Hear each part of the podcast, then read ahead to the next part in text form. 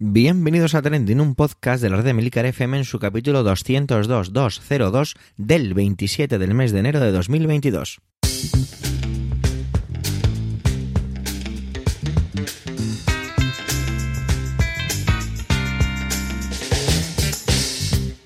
Trending es un podcast sobre lo que pasa, sobre lo que ocurre, sobre las noticias que vuelan las redes sociales. Todo ello con opinión y siempre con ánimo de compartir. Por ello somos varias voces, aunque yo, Javier Soler, haga de presentador. Trending es tu podcast de noticias semanal. Adelante. Esta semana somos tres voces, Manuel, Antonio y yo.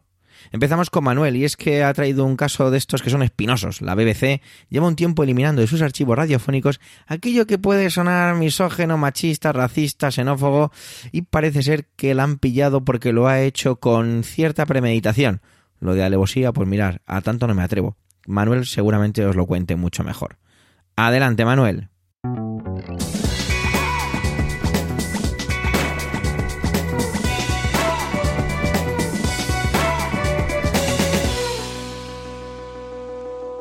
Hola oyentes, hola equipo trending. Me gusta estar más o menos al día de lo que ocurre en la pérfida Albión, que diría Axteris o Almudena Grandes en su obra Inés y la Alegría. Por cierto, recientemente me enteré, no sé si será verdad, que el término peyorativo de la pérfida Albión tiene su origen en la figura de Napoleón, que es él quien por primera vez utiliza esta expresión. Bueno, no sé si será verdad. El caso es que este interés mío me lleva a seguir algún medio británico y también la cuenta de la corresponsal de Radio Televisión Española Sara Alonso Esparza. Además de charlar y preguntar a mi amiga Chus Cámara, que vive en Londres desde hace, desde hace bastantes años. Bueno, creo recordar ahora mismo que yo he mencionado ya a Chus en algún otro momento. Creo que la mencioné a raíz de la muerte del duque de, de Edimburgo. No estoy seguro, pero, pero creo recordar que sí. Bueno, hecha esta introducción, eh, el pasado final de semana leía un tuit, un tuit de Sara Alonso que decía, la BBC está editando su archivo radiofónico para eliminar lo políticamente incorrecto, los comentarios racistas o misóginos. Y Sara se preguntaba, ¿qué pasaría si censuráramos de la historia todo lo que pase, lo que no pase nuestros filtros actuales. El tuit estaba acompañado de un enlace a la edición digital de The Times del sábado 22 eh, de enero. El titular del artículo en este enlace, en, la edición digital, eh, era más o menos el siguiente. Archivos de programas clásicos de la BBC son editados por contener insultos raciales y sexuales. Esto que la BBC ha hecho, está haciendo, no ha sido notificado a la audiencia, sino que ha sido denunciado por un oyente de Radio 4. Radio 4 es una emisora de la BBC especializada desde su lanzamiento en recuperar en el archivo sonoro de la cadena. Al principio tenían como norma emitir solo contenidos propios con al menos cuatro años de antigüedad. Luego creo que lo bajaron a dos y actualmente crean incluso contenidos contemporáneos. Como digo, fue un oyente quien se dio cuenta de que se estaban blanqueando los archivos sonoros y que estaban desapareciendo, y aquí leo textualmente lo que dice el artículo, chistes racialmente insensibles y políticamente incorrectos.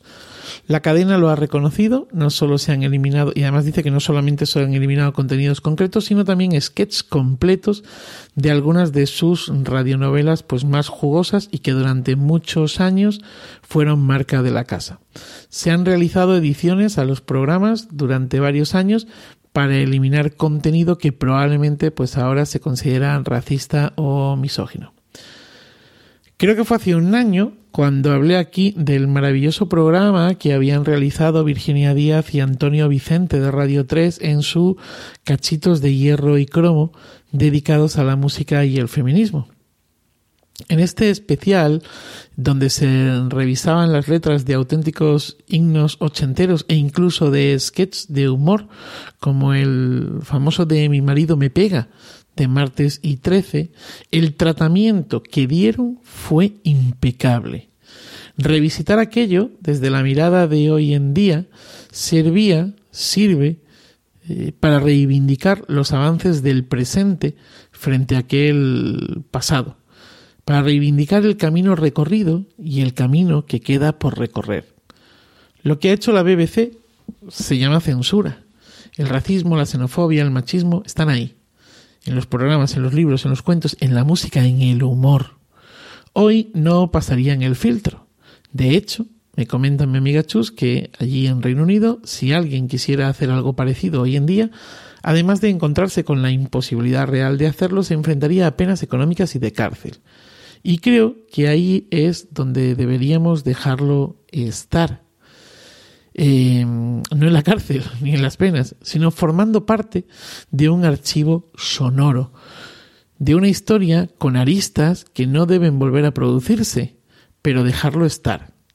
Si nos diera por eliminar aquellos manuales para la buena esposa o para las mujeres de nuestra España nacional catolicista, acabarían todos en la hoguera, incluido el florido pensil. Estaríamos a un paso del 1984 de Orwell o del Fahrenheit 451 de Bradbury. Si revisamos los corpus y archivos orales relacionados con el folclore y el cuento en España, el mordisco sería grande si eliminásemos todo eso. Si revisamos la historia, como han hecho en Stanford y en algunas localidades de California, eh, donde han querido ver solo la leyenda negra de Fay Junípero, quitando nombres de avenidas, eh, derribando estatuas, acabaríamos haciendo un revisionismo muy peligroso, donde podríamos caer en el blanqueo, como dicen que ha hecho Pérez Reverte en su última novela con respecto a la Guerra Civil Española. No la he leído y no puedo opinar. Em, todo esto es censura. Podríamos caer en la censura. Si eliminamos todo esto, es como si no hubiera existido. Esto es otra forma de blanqueo. Y estos hechos, estas mofas, estos insultos, estos agravios, no solo han existido, sino que existen. Y quizá Quizá mirar al pasado, como decía antes, es un aliento ante el camino recorrido y un aliento ante el camino que queda por recorrer. Y eso es todo. Feliz día y feliz vida.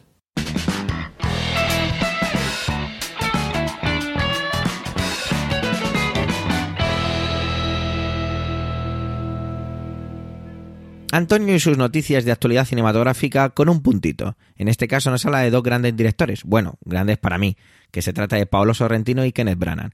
Y es que resulta que estos dos directores en sus últimas películas nos hablan un poco de su adolescencia, es decir, hacen un poquito de biopics. Y yo creo que este es un poco el tema principal que va a utilizar Antonio para contarnos en esta su intervención. Adelante, Antonio.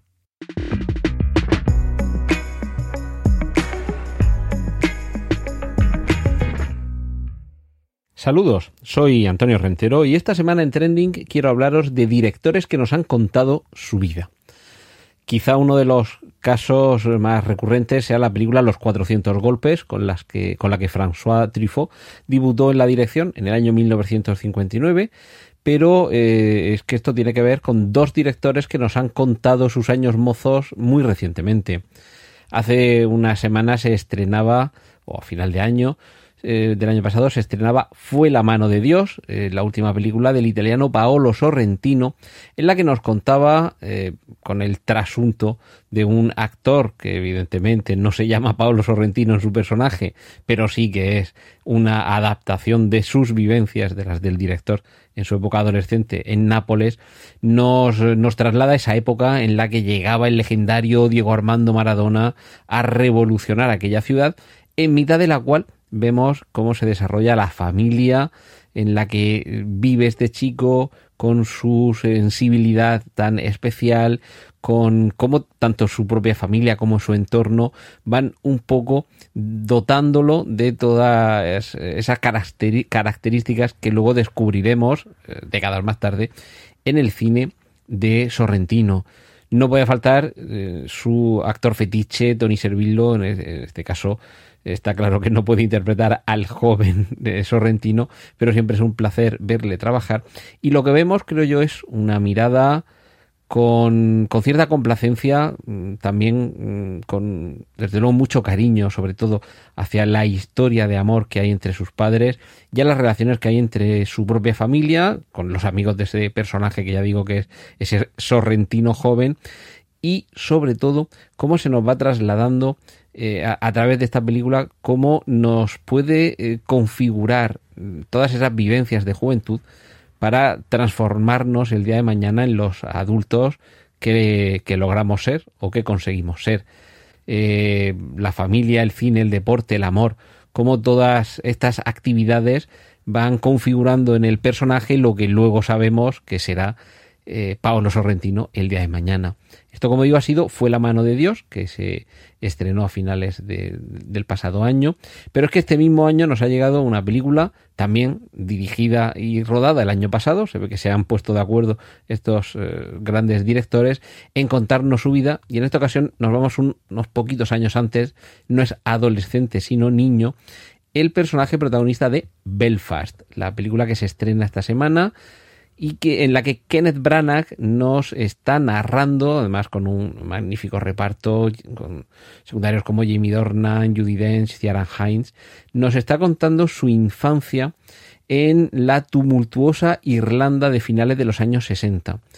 Si hemos visto a, a Paolo Sorrentino en los años 80 contarnos esa ciudad convulsa porque llega Diego Armando Maradona, es decir, un, un ambiente festivo, de revolución festiva, en el caso de Kenneth Branagh es todo lo contrario. El director británico, perdón, el director, bueno, sí, el británico de la Gran Bretaña, pero en este caso de, Irlanda del Norte, nos va a contar cómo de convulsa era su infancia, mientras a su alrededor la violencia, recordamos, el terrorismo, quienes piensan que Irlanda es una, eh, una tierra invadida por el Reino Unido y deben sacudirse el yugo británico, pues dentro de toda esta controversia vamos a ver cómo se desarrolla la vida de un niño inocente al que en un momento, en el arranque de la película, vemos como su madre trata de protegerle, de, huir de una algarada callejera armada a modo de escudo con una tapa de un cubo de basura. Y ese escudo, sin duda, es eh, el icono de esta película, porque el cartel muestra a ese niño saltando, utilizando como si fuera un antiguo eh, caballero utilizando uno de estos cubos, eh, uno de estos eh, de estas tapas de cubo de basura a modo de escudo. Y no sé si al mismo tiempo lo que nos está tratando de contar Kenneth Branagh es que con esos escudos, aunque sean simples tapas de un cubo de basura, pero son los escudos que permiten protegerse de todas esas agresiones de un mundo que a su alrededor, desde luego, es muy violento, pero en el que este niño lo único que quiere es, eh, estar bien, que, su padre, eh, su madre, sus abuelos le reconforten sobre toda la violencia, el, dolor y, la, y los conflictos que hay a su alrededor.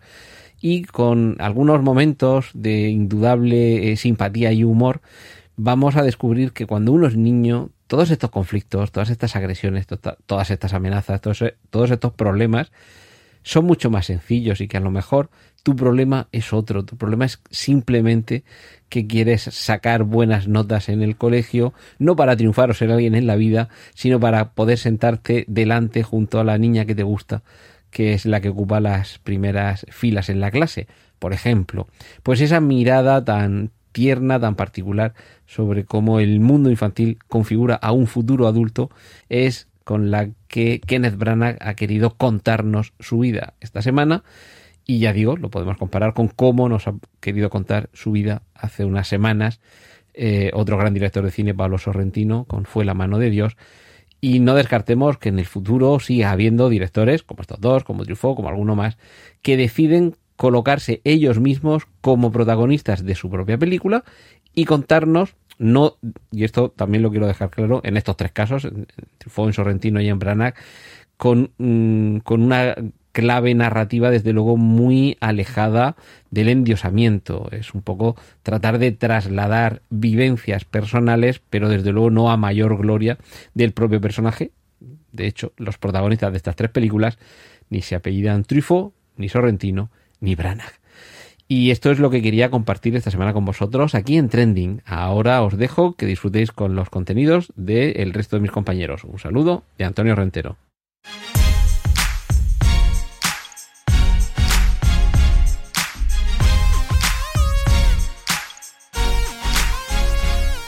Quizás si no hubiera sido porque evidentemente se acerca una guerra con todo lo que tiene que ver con Ucrania, hubiera utilizado esta palabra para empezar mi intervención. Además así llamaba vuestra atención, queridos oyentes.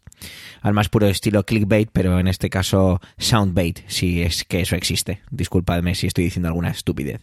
Y tiene que ver con el eh, titular que seguramente muchos de vosotros o vosotras habréis escuchado y es que Neil Young, el famosísimo cantante, tengo que decir que tampoco es que haya yo escuchado muchísima de su música, pero bueno, reconozco algunas de sus canciones y evidentemente pues es una figura destacada del, del mundo de la música, amenaza con retirar sus canciones de la plataforma Spotify si esta no cancela el podcast de Joe Rogan. Joe Rogan pues es un personaje que yo, disculpadme, mirar, soy podcaster, aunque como digo en mi descripción en la página web de Milcar FM, soy más oyente que, que podcaster.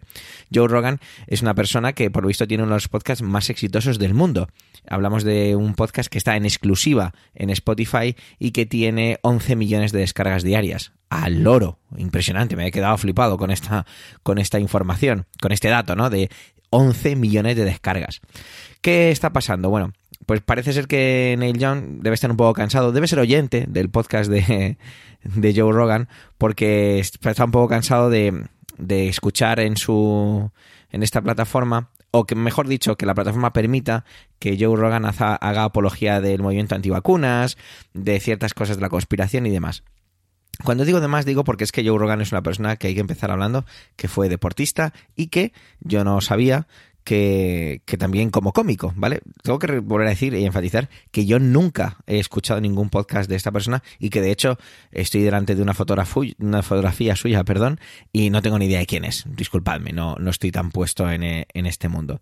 Entonces, aquí se plantea una disyuntiva muy grande, ¿no? ¿Qué hace Spotify?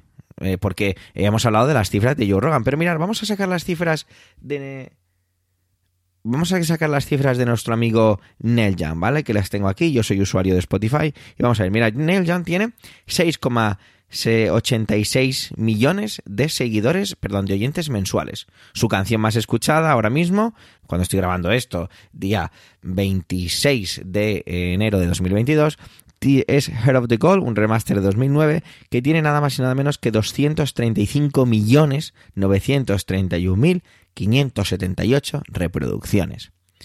Le sigue una con 163 millones, otra con 133, otra con 102 millones y otra con 75, perdón, con 73 millones y pico. Bueno, pues evidentemente es una disyuntiva muy importante. Y eh, vamos a ver qué dice Spotify, porque de momento, y yo cuando estoy grabando esto, y si tuviera que venir la semana que viene a rectificar o ampliar esta información, me encantaría, porque mm, incluso intentaré hacer un poquito de seguimiento si Spotify se pronuncia o no a ver qué ocurre, porque ¿qué hace Spotify frente a todo esto? Porque de hecho el podcast está en exclusiva en Spotify, como he dicho así muy rápidamente, porque Spotify lo fichó así. Eh, pues hay que decir que es una cuestión evidentemente económica que Spotify moviera sus dólares para traer a, ahí va a decir a Neil ¿no? Al señor Rogan a su plataforma para que allí tenga su podcast. Sí que hay otras plataformas, como por ejemplo Twitter y ciertos vídeos en YouTube, que sí han sido retirados. Entonces, bueno, tenemos plataformas que sí han tomado una decisión en contra de ciertas declaraciones de Joe Rogan y bueno, y, y eso, han movido ficha. Digámoslo con un lenguaje como mucho más banal y accesible. Joe Rogan es una persona que por lo que, insisto, no me he escuchado ninguno de sus podcasts. Y además lo he hecho aposta, no me he escuchado ningún podcast porque he dicho, bueno, pues me escucho uno para ver qué tal, no, no he querido meterme ahí, pero es evidente que mueve personas, ¿eh? porque aquí tengo unos datos que cito del diario El País, que es donde he sacado la, primera la noticia que leí por primera vez, he leído de otros diarios, pero me ha gustado mucho el enfoque que ha hecho Luis Pablo Beregard, perdón si lo pronuncio incorrectamente, que es el que escribe esta noticia, y es que deja bastante patente, pues eso, cómo él es capaz de mover a muchas personas. Eh, una de las partes del artículo dice que Rogan cogió el virus en septiembre y que utilizó un medicamento, atención, eh, un medicamento veterinario para, para curarse, para como en contra, para luchar contra el COVID, perdón que me he expresado incorrectamente y que evidentemente cualquier experto en salud desaconsejaba. Bueno, pues resulta que un mes después se había agotado ese tratamiento, perdón, ese tratamiento, ese medicamento veterinario, repito, veterinario, en todo Estados Unidos. Es evidente que esta persona mueve personas, muchas personas. Cita también como otro ejemplo muy ilustrativo, y me ha parecido muy, muy curioso, cómo eh, invitó a, a un virólogo, Robert Malone, que es uno de los que ayudó a desarrollar las vacunas de ARN mensajero y que bueno, que fue, vamos, increíble, porque es una persona que ha criticado mucho la estrategia que ha seguido el gobierno de Estados Unidos a la hora de tratar la vacunación y cómo se ha implementado. Bueno, pues, pues, se creó una impresionante, vamos, pero impresionante. De hecho, se retiraron, es como decía en Twitter y vídeos de YouTube sobre toda esta charla. Neil Young ha hecho un comunicado que dejó en su web, pero que rápidamente quitó, supongo que aconsejado por sus abogados o por su equipo pues de eh, consejeros o asesores, en el que decía que estaba un poco cansado de, de escuchar a Rogan y que eso es lo que le motivaba a hacer algo así, porque exigía a Spotify tener una, tener una política sobre todo esto. Decía, cito textualmente, abriendo comillas, quiero hacerle saber a Spotify mismo que quiero mi catálogo fuera de su plataforma. Pueden tener a Rogan o a John, no ambos. Cierro comillas. Es evidente que, que vuelvo a decir, es, una, es, un golpe en la mesa muy grande, pero muy, muy grande. Decía también, cito de nuevo textualmente, que eh, Joe Rogan, que se encuentra exclusivamente en Spotify, es el podcast más grande del mundo y tiene una tremenda influencia. Spotify es responsable de mitigar la propagación de desinformación en su plataforma, aunque la empresa no tiene actualmente una política sobre esto. Cierro comillas. Quizá este sea el mayor punto, ¿no? vemos como en YouTube pues, se retiran vídeos, eh, se silencian eh, diferentes tipos de temas. Recuerdo cuando se habló de que todo lo que fuera mm, hablar de terraplanismo pues no sería considerado o no se podría catalogar como ciencia o que no podría eh, utilizarse para indexar o relacionar a otros vídeos pues quizá Spotify no tiene esto. Spotify es una empresa que nació como una plataforma eminentemente sobre música, pero todos conocemos, si sois oyentes de, de este podcast o si sois oyentes de promo podcast de aquí de la casa, de Milcar FM, o simplemente usuarios de la, de la plataforma, Spotify ha ido migrando, pivotando, o mejor dicho, ampliando su catálogo y creando unas grandes, unos grandes espacios, creando grandes espacios donde alojar podcasts. Este mismo podcast, quizá alguno de, vosotros o vosotras esté escuchándolo a través de la plataforma Spotify. Y es, bueno, ¿A qué lugar queremos que podemos llegar con este? Pues no lo sé, porque me parece muy complicado. Porque, insisto, sin haber escuchado nada del señor Joe Rogan, es que me encuentro un poco como entre la espada y la pared. ¿Quién es Neil Young para exigir algo así? me hace recordar mi intervención de la semana pasada sobre Novak Djokovic intentando entrar en Australia, mintiendo que al final no lo consiguió y que la justicia australiana consiguió repito esta palabra, disculpadme y que me reitero en mi manera de expresarme, echar del país por no cumplir con su reglamento.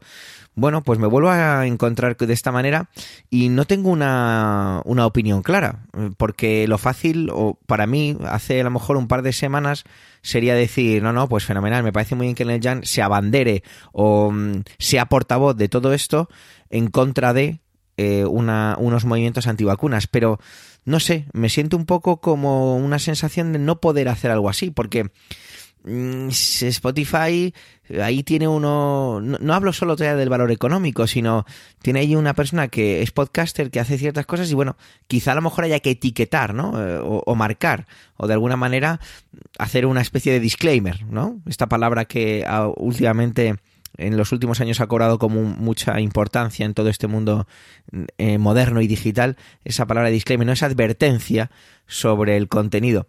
Quizá tenga que hacerlo, pero no sé, eh, entiendo a Neil Young, entiendo que utiliza su posición evidentemente privilegiada para poder hacer una presión así, pero no sé si eh, la posición de Spotify debería ser aceptar o no este órdago en favor de Neil Young en contra de, del señor Rogan o al revés. No lo sé. Me parece un tema muy complicado y quizá por eso el señor, el señor, el señor Spotify, quería decir, decir la plataforma Spotify, no ha hecho ningún comunicado al respecto, porque se encuentran en un punto muy delicado. Vamos a ver hacia dónde evoluciona este tema. Mientras tanto, me gustaría saber vuestra opinión, pero no desde el punto de vista de sí, me parece bien que lo quiten, no, me parece mal, sino de, de ese punto de vista, desde el, desde el ángulo de cuán fácil o difícil es tomar ciertas decisiones que afectan a cómo se percibe o no el uso de una plataforma. Porque entonces, no sé, y a lo mejor me pongo un poquito exquisito, no sé, ciertas letras de canciones o otros podcasts Mm, eh, me parece, me parece excesivamente complicado. Vuelvo a apelar también, y, parece, y pareciera que me estoy poniendo del lado del señor Rohan, y no es así, porque también entiendo que si está realizando una desinformación, pues también hay que marcarlo y que hay que indicarlo. No sé si está amparado por el humor o no, porque no sé si lo hace desde el punto de vista del humor, pero bueno, el ejemplo aquel que vemos de la, de la entrevista o la charla, mejor dicho, que hizo con aquel virólogo o el decir que, que, igual no puedo no tengo por qué poner en entredicho que fuera cierto o no el que lo hiciera utilizar un medicamento veterinario para luchar contra el COVID pues no sé son conductas cuanto menos peligrosas quizá tendría que hacer también un ejercicio de reflexión respecto a lo que yo exigía o más que exigía reflexionaba la semana pasada sobre Novak Djokovic o sobre no sé una especie de reglamento sobre personas influyentes porque la palabra influencers me, me da un poquito de entera pero sobre personas influentes que tienen pues eso esa influencia ese poder de convocatoria esos seguidores incondicionales que van a hacer lo que ellos digan pues quizá haya que tener a lo mejor un, pequeño control o una especie como de mm, de mecanismos que hagan que ante situaciones o ciertos temas determinados